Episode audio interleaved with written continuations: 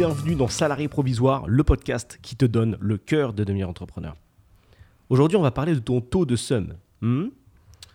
Si tu regardes les gens qui ont des business autour de toi, si tu regardes des vidéos, si tu regardes euh, X contenu sur le business, sur l'argent, sur la réussite, il y a en toi une petite donnée, une petite variable qui est susceptible de monter, peut-être, euh, qui monte depuis d'ailleurs des années, des semaines, des mois, des jours, des minutes, qui s'appelle le taux de somme. J'imagine que tu sais ce que ça veut dire, avoir le somme. Et ce taux de somme, il est marrant parce que tu, tu le sens pas trop. C'est-à-dire que tu vis, tu peux avoir du somme contre quelqu'un qui réussit, et un jour, tu vas exploser comme ça d'un coup. Boum, va y avoir une conversation et tu vas dire oui, mais lui, nanana, nanana. Et bah tu, tu vas te surprendre toi-même et dire waouh, euh, je pensais pas que j'avais le somme comme ça contre la personne. et ça, c'est parce que tu emmagasines. Et tu emmagasines de cette mauvaise manière parce que tu es dans un écosystème, pour le coup, un, un pays où la réussite, en tout cas en France, est assez mal vue. Quand quelqu'un réussit, on commence pas par se demander comment il a fait. On commence pas par le féliciter, lui dire bravo, c'est super ce que tu as fait. On commence par émettre des doutes. Il a réussi lui? Ok, mais il vend quoi? Toujours du doute. Ça me rappelle, la dernière fois j'étais en train de marcher dans la rue, il y a un mec qui est passé en Ferrari. Et moi, j'étais sur le trottoir. Je marchais tranquillement. Et à ma gauche, il y avait un groupe de personnes. Et donc la Ferrari est à ma droite, la route est à ma droite, le groupe de personnes est à ma gauche. Comme il est assez important, ils étaient 3-4, moi je marche tranquillement, la Ferrari est au feu. Et là j'entends que les gars disent Ah bah regardez, encore un qui a gagné au loto. Ça paraît anodin, mais c'est du seum. C'est du seum. C'est dommage, parce que cette, cette, cette interaction, ce moment, aurait pu générer une conversation intéressante. Ils auraient pu se dire putain moi j'adorerais avoir cette voiture. Tu peux avouer de pas avoir réussi à obtenir ce que tu veux. C'est pas grave, c'est comme ça que tu vas avancer. Il y en a un qui aurait pu lancer un waouh, c'est la couleur que je préfère pour les Ferrari. Un autre qui aurait pu dire ouais, moi ce modèle, je l'aimerais trop. Un autre qui aurait pu dire ouais, moi j'aime pas trop les Ferrari, mais toi tu préfères quoi? Bah moi je préfère telle marque. OK, tu préfères telle marque. Mais aujourd'hui, qu'est-ce que tu fais pour atteindre ton objectif? Bah rien, ou je fais ça, ou j'aimerais faire ça. Ah, t'aimerais faire ça? Ok, bah écoute, tu pourrais faire peut-être comme ci, comme ça. Non, mais j'ai essayé telle méthode et telle méthode, ça marche pas. Ok, bah teste celle-ci et celle-ci. Mais pourquoi pas celle-ci? Moi, j'ai vu quelqu'un faire comme ça. Tu penses que ça. Voilà.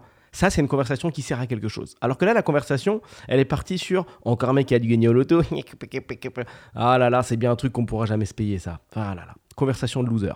C'est-à-dire que tu peux automatiquement, à cause ou grâce à ton taux de somme trop élevé, te couper l'herbe sous le pied. C'est toi qui choisis en fait d'arrêter toutes tes possibilités de réussite. Comme ça, sur ce genre de commentaires.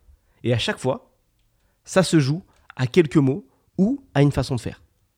Tu vois, là, je t'ai montré deux exemples. Un exemple qui mène à rien, un exemple qui mène au somme, c'est tout, ou à alimenter son taux de somme, voire à finir par détester les Ferrari, parce qu'en fait, au fond de toi, tu rêves d'en avoir une. Et un autre exemple qui te montre comment, avec deux, trois, quatre cerveaux, on peut avancer efficacement. Et encore une fois, c'est qu'une question de direction et c'est qu'une question de mentalité. Donc fais attention à ce taux de somme. J'ai une autre anecdote là. Je l'ai entendu sur un taux de somme euh, assez intéressant parce que euh, ce, ce, ce, taux de somme amène un autre syndrome qui peut être dangereux. C'est le syndrome de Dunning-Kruger. Le syndrome de Dunning-Kruger, c'est le fait de trop parler sur un sujet alors que tu ne sais pas de quoi tu parles. Et ça, ça peut arriver dans, divers, euh, dans diverses configurations. Dans l'euphorie, dans l'excitation, dans le oups, je suis déjà engagé, je peux plus m'arrêter. Il y a un moment, tu parles, tu parles d'un truc, quelqu'un te pose une sur-question, je sais pas, il va te parler d'optimisation fiscale, et tu vas lui répondre. Alors que tu sais pas de quoi tu parles. Mais comme tu es déjà trop lancé, tu peux pas reculer. En théorie, si, il faudrait que tu recules et que tu dises je sais pas. Mais comme tu es bien, bien calibré, bien lancé dans une belle pente, tu parles d'optimisation fiscale. Et tu dis ce que tu penses. Et ce syndrome-là, il est intéressant, puisque quand tu pousses un petit peu plus loin la démonstration, tu te rends compte que, si on fait une courbe, quelqu'un qui est débutant dans un sujet va plus donner son avis que quelqu'un qui est expert du sujet autour de la table. Et ça, c'est ouf. Ça, c'est ouf. Et pourquoi? Parce que profondeur. C'est-à-dire que quand tu connais toute la profondeur technique d'un sujet, tu sais qu'il est impossible de répondre rapidement à une question. Parce que justement, tu as ce recul. Tu as ce recul qui permet d'analyser toutes les strates de la question et toutes les possibilités. Alors que quand tu sais pas de quoi tu parles, tu n'as qu'une connaissance légère, donc tu peux te permettre de répondre un peu n'importe comment. Je peux te donner un exemple. Tu peux demander, euh, ça c'est ça un truc de daron ça. Les darons ils aiment bien faire. tu es en train de rouler avec ton père, c'est un exemple. Tu dis tiens, c'est quoi comme voiture ça? Et il va s'affoler. Oui, c'est un, un je sais pas quoi, nanana, avec six cylindres en ligne, blablabla. Ah ouais? Pourquoi ils sont en ligne les cylindres? Euh, bah, les, ils sont, ils sont, tu sais, pour impressionner. Bah, ils sont en ligne parce qu'en fait, euh, dans, dans ce sens-là, c'est plus efficace. On pourrait pas les mettre dans l'autre sens, tu comprends? Ouais, je comprends, mortel. Mortel. Mais il n'y a pas que ça, il hein. n'y a pas que les Ferrari, hein. il y a aussi les Porsche et tout, qui ont des cylindres comme ça, 5 euh, litres, da, et le mec t'envoie, t'envoie, t'envoie. Alors que si tu parles à un expert, jamais il pourrait te répondre comme ça. Il va dire je sais pas, ça dépend. Il y a plusieurs... Parce que dans sa tête, lui, il va plus loin. Donc il va dire est-ce que le modèle de voiture que tu es en train de pointer, c'est bien le modèle de voiture que lui, il pense être le bon? Est-ce que c'est la bonne année? Parce que l'année, on peut pas la voir. C'est-à-dire que sur une voiture qui sort, qu'importe l'année et qu'importe le, modèle, il y a plusieurs phases. Phase 1, phase 2, phase 3 peut-être. Donc ta voiture, elle est de quoi? Il peut y avoir 10 ans entre les trois phases. Donc peut-être que ta voiture, elle est de 2000X, peut-être qu'elle est de 2050, ou peut-être qu'elle est de 2005, ou de 2010, ou de 2020. On ne sait pas. Ça dépend. Il y a plusieurs phases. Mystère. Donc comment, si le mec a toute la profondeur technique, il connaît toutes les maladies possibles de la voiture, il connaît tous les problèmes possibles. Il sait que sur la phase 1, ça va être plutôt le pot d'échappement. Il sait que sur la phase 2, ça va être plutôt le faisceau électrique. Il sait que sur la phase 3, ça va être plutôt le pare-brise. Donc déjà, dès lors, il peut pas te répondre d'un coup. Il peut pas te dire ta ta ta ta ta. C'est pas possible. Il va te dire, mais c'est, je, je, vois pas la phase. Je peux pas te, je peux pas te dire. Peut-être, c'est entre 2005 et 2000X, mais je suis pas sûr. Donc je, je peux pas te dire euh, exactement. Et donc, moi, je trouve ce phénomène incroyable. Et maintenant, tu vas y faire attention dans les conversations et tu vas essayer de repérer les mecs qui partent en syndrome de Denis Kruger. C'est assez incroyable. Maintenant tu sais que, tu sais que ça existe, et peut-être que tu en as déjà entendu parler euh, ailleurs ou dans un autre de mes podcasts, essaye de te retenir. Quand tu sens que tu pars en syndrome, calme-toi. Calme-toi, redescends, c'est pas grave. Va chercher l'information. Parce qu'il y a un autre syndrome qui se colle à tout ça, c'est le fait que tu te prennes pour un sachant au bout d'un moment. Quand tu vois que quand tu pars en syndrome de Dunning-Kruger, ça passe, bah, tu vas te mettre à inventer des trucs tout le temps. Et puis après, tu peux devenir un mytho de ouf. Donc fais attention. Fais attention parce que ça va très vite. Les gens sont crédules. Les gens vont t'écouter parce qu'ils veulent être sympas aussi. Convention sociale de base. Donc, euh, ils peuvent te t'arroser hein, et mettre du feu sur, mettre de l'huile euh, sur le feu. Non, mettre de l'essence sur le feu pour le coup et te, chauffer encore et encore et encore et t'enfermer toi-même dans un truc naze. Donc fais attention. Je reviens avec mon, détecteur de somme. J'ai écouté justement une, une vidéo. Donc c'est un groupe de personnes qui parlent d'un mec qui est sur YouTube qui, qui parle de business. Et ce groupe de personnes est en train de pointer élément par élément les business en détail de ce mec-là. Et il trouve toutes les raisons négatives pour essayer de nous faire comprendre qu'en fait, si ce mec il réussit, eh ben c'est parce que ce mec, euh, il a une communauté. Voilà. Ce mec réussit, c'est parce qu'il a une communauté. Et il trouve des raisons. Ouais, mais euh, il, réussit parce qu'il y a des gens qui le suivent. Ok. Euh, il, réussit parce que, en, fait, maintenant, il connaît des gens et puis il dit des trucs. Mais ce qu'il dit, c'est pas forcément vrai. C'est pas parce que tu as une communauté que, que c'est vrai ce que tu dis. Ok, bon ouais, il réussit, mais en fait, il fait de l'optimisation fiscale. Et l'optimisation fiscale, bah, c'est pas bien. Non, il fait de la fraude. C'est un mec pas bien. Et après, il y a quelqu'un qui prend la parole et qui dit Bon, euh, j'ai une question à vous poser. Moi, je suis d'un autre pays. Vous dites qu'il fait de l'optimisation fiscale, mais moi dans mon pays, euh, enfin qui fait de la fraude, mais moi dans mon, dans, mon pays, je viens d'un autre pays, je suis pas, je pas partie de, je, vis pas en France. Il, paraît que, enfin dans mon pays pardon, nous on peut se faire représenter, enfin nos boîtes sont des entités à part entière, on peut faire ça, et euh, on n'est pas obligé de déclarer ses revenus directement. C'est-à-dire que si tu as une boîte, tu peux ne pas te payer, donc avoir un revenu de zéro, même si ta boîte elle fait 100 000, 200 000, 300 000, un demi million de chiffre d'affaires. C'est pas toi qui as l'argent, c'est ta boîte. Ton revenu c'est zéro techniquement, donc t'es pas payé. Et là, dans le, dans le groupe de gens qui ont le seum, il y a une personne qui prend la parole et qui part en syndrome de Dunning-Kruger. Donc, je te donne d'abord la vraie réponse pour que tu comprennes bien l'exemple si jamais tu, n'es pas averti sur les sujets que je vais, que je vais adresser là tout de suite, là maintenant. Euh, en France, tu peux effectivement faire ça. Je ne vais pas aller trop loin. Tu peux avoir ta boîte qui est une entité, que nous, nous allons appeler l'entité A, et toi qui est une entité B. Ce que tu te payes, ce que tu te dégages en revenu en venant de ta boîte est imposé. Jusque-là, c'est normal. Si tu te retires 1000 euros, si tu te payes 1000 euros par mois, tu as donc un salaire de 1000 euros par mois. Dans le cadre de cette boîte-là. Je ne parle pas des statuts auto-entrepreneurs et des trucs personnels. Je parle vraiment de deux entités. Entité A, entité B. Ta boîte est A, tu es B. OK? Vous avez deux noms différents. Voilà. Donc, si je me paye 1000 euros par mois, je gagne à la fin du mois à la fin de l'année 12K en tout. Donc, mon imposition perso, elle est calculée sur ça, sur les 12K. Donc, techniquement, il est tout à fait possible qu'avec ma boîte, j'ai gagné 100 000 euros. Donc, avec mon entité A, j'ai gagné, fait rentrer 100 000 euros de chiffre d'affaires, ok Mais que je ne me paye que 12K. Mon revenu n'est pas de 100 000 euros, mon revenu est de 12K. C'est possible, ça n'a rien d'exceptionnel, c'est mathématique, il n'y a, rien de, rien de transcendant. Et il y a donc euh, quelqu'un qui prend la parole et qui dit, bon, écoutez, il fait de la fraude, écoutez, parce que moi je me prends comme exemple, ok, moi j'ai une entreprise, ok, je suis entrepreneur, ça va faire rire parce que la personne commence par euh, se jeter des fleurs, moi je suis entrepreneur, ok, ok, j'ai une marque, moi j'ai une marque.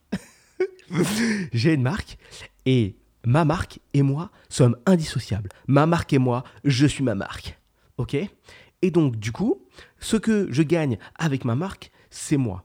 Donc voilà, il n'est pas possible de faire ce qu'il est en train de faire, ça n'existe pas, donc c'est de la fraude. Ce n'est pas possible. Et je le sais, je suis un sachant, parce que moi-même, je suis entrepreneur. Pur syndrome de Nick Kruger. Aucune profondeur. C'est-à-dire que là, cette personne a répondu, mais ne connaît absolument pas la profondeur de la fiscalité en France ne sait pas ce que c'est un montage, etc. Et encore, moi j'aime bien, mais je, suis loin de connaître 100% des choses. Il y a toujours des choses qui peuvent nous surprendre. Mais je vais pas te faire un podcast de 20 minutes pour t'expliquer la fiscalité en détail, parce que pour le coup, j'ai pas la profondeur pour le faire. J'ai pas la profondeur pour le faire. Et cette personne, dans l'excitation du live, parce que c'était en live, parce qu'il y avait plusieurs personnes autour, parce qu'elle avait envie de briller, parce qu'elle avait envie de répondre et de se dire putain, il y a un truc à dire, il faut que je le dise, il faut que j'accuse encore ce mec-là, parce qu'il faut que je rajoute de l'essence sur le putain de feu, elle s'est lancée dans sa diatribe. Full connerie. Full connerie. Et ça, je reviens à mon sujet initial, c'est parce que le taux de somme de ce live, il était élevé. On a autour de la table 4 ou 5 personnes qui ont des business ou qui rêvent d'avoir des business ou qui rêvent d'avoir des business un peu plus efficaces pour le coup, il y a trois possibilités, mais qui, au lieu de se rassembler pour être efficace, pour aller plus loin, créer des accords, pousser le truc, échanger des idées, ils se rassemblent pour parler d'un autre gars, qui lui se régale, lui se régale, il en a rien à foutre de ce live, il se régale, pendant que tu es en train de dire que c'est un voleur ou je sais pas quoi, et, et, que, et que lui fait du business et qu'il avance et qu'il crée des projets tous les, tous les trois mois, toi tu rages tu rages avec ton seum, tu fais des lives, et tu vas chercher le détail.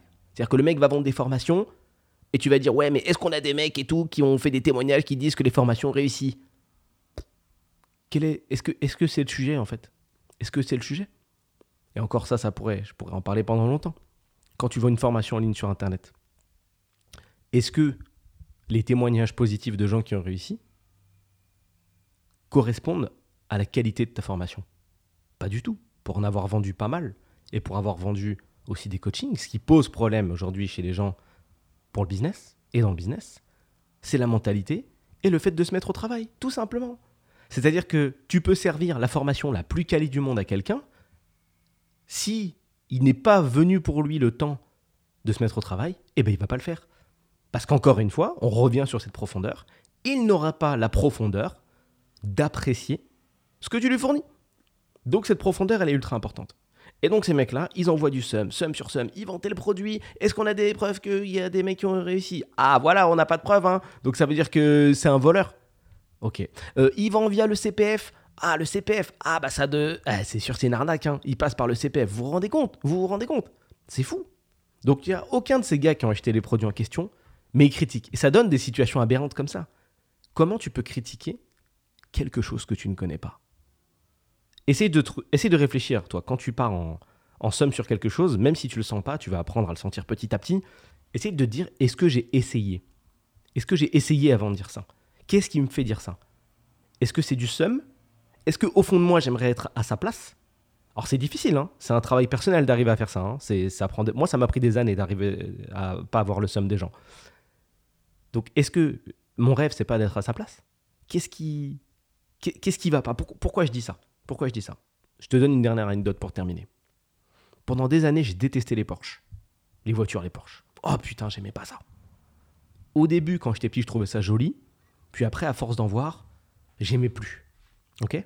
Et je disais souvent cette phrase Ouais, mais les Porsche, on en voit partout. Et je me suis mis à en inventer d'autres. Au-delà de ça. Ouais, mais vas-y, c'est des voitures, on les voit trop. Ouais, mais c'est moche et tout, tout le monde en a. Ouais, mais euh, euh, c'est naze en fait. Euh, Vas-y, c'est un truc de. de... c'est pourri de ouf. Vas-y, c'est tout pourri. Et pendant des années, je n'arrivais pas, et j'ai jamais cherché à comprendre, mais j'ai compris plus tard, je ne comprenais pas, je ne savais pas pourquoi, au fond de moi, je, détestais ce type de bagnole. Et pourquoi j'étais aussi négatif, en fait, envers ces modèles-là. Pourquoi je n'aimais pas cette marque? C'était une marque de prestige, les modèles étaient plutôt cool, et à la base, j'aimais bien. Et pourquoi, subitement, quand j'étais en âge d'émettre des critiques, j'ai décidé que c'était pourri, en fait? Alors que je n'étais jamais monté dans une Porsche, je n'avais jamais conduit de Porsche, je ne connaissais personne qui en avait. Et j'en avais jamais vu de près. J'en avais vu sur le périphérique, j'en avais vu sur l'autoroute, en tant que passager, c'est tout. C'est tout. Et le premier véhicule que je me suis acheté, un petit peu stylé et qui a été un de mes objectifs, c'était une Porsche. Et je pense que c'est ça qui m'a fait réfléchir. Et je me suis dit, ah ouais. En fait, j'avais le seum, en fait. J'avais le seum. Parce que moi, je voulais ça. Je voulais être à la place du mec qui conduisait cette putain de bagnole. Et quand j'étais à sa place, j'ai compris. Et je me suis dit, ah ouais, d'accord. Ok, je vais réfléchir autrement dans la vie. Quand, quand je commence à critiquer, ça veut dire que quelque part, encore une fois, hein, développement personnel assez pointu, ça veut dire que quelque part, j'ai le seum. Ça veut dire que quelque part, ça me trigger. Et c'est comme ça que tu dois, je terminerai sur ça, c'est comme ça que tu dois voir les choses. Quand il y a un truc qui te titille, moi j'appelle ça un truc qui te trigger, donc c'est-à-dire qui te déclenche d'une manière positive ou négative, c'est parce que ça te touche. Et tu dois essayer de comprendre pourquoi ça touche, pourquoi ça te trigger. Je t'en ai parlé dans un autre podcast qui s'appelle Réussir, c'est toi qui choisis. C'est la même chose. Quand il y a un truc qui te déclenche un petit peu, c'est à toi de choisir comment tu le prends. Est-ce que tu le prends bien? Est-ce que tu le prends mal? Comment comment t'accueilles le truc? Très difficile. Ça va te demander peut-être des années de taf, mais une fois que tu maîtrises ça, tu vas gagner énormément en temps et en efficacité dans ta prise de décision.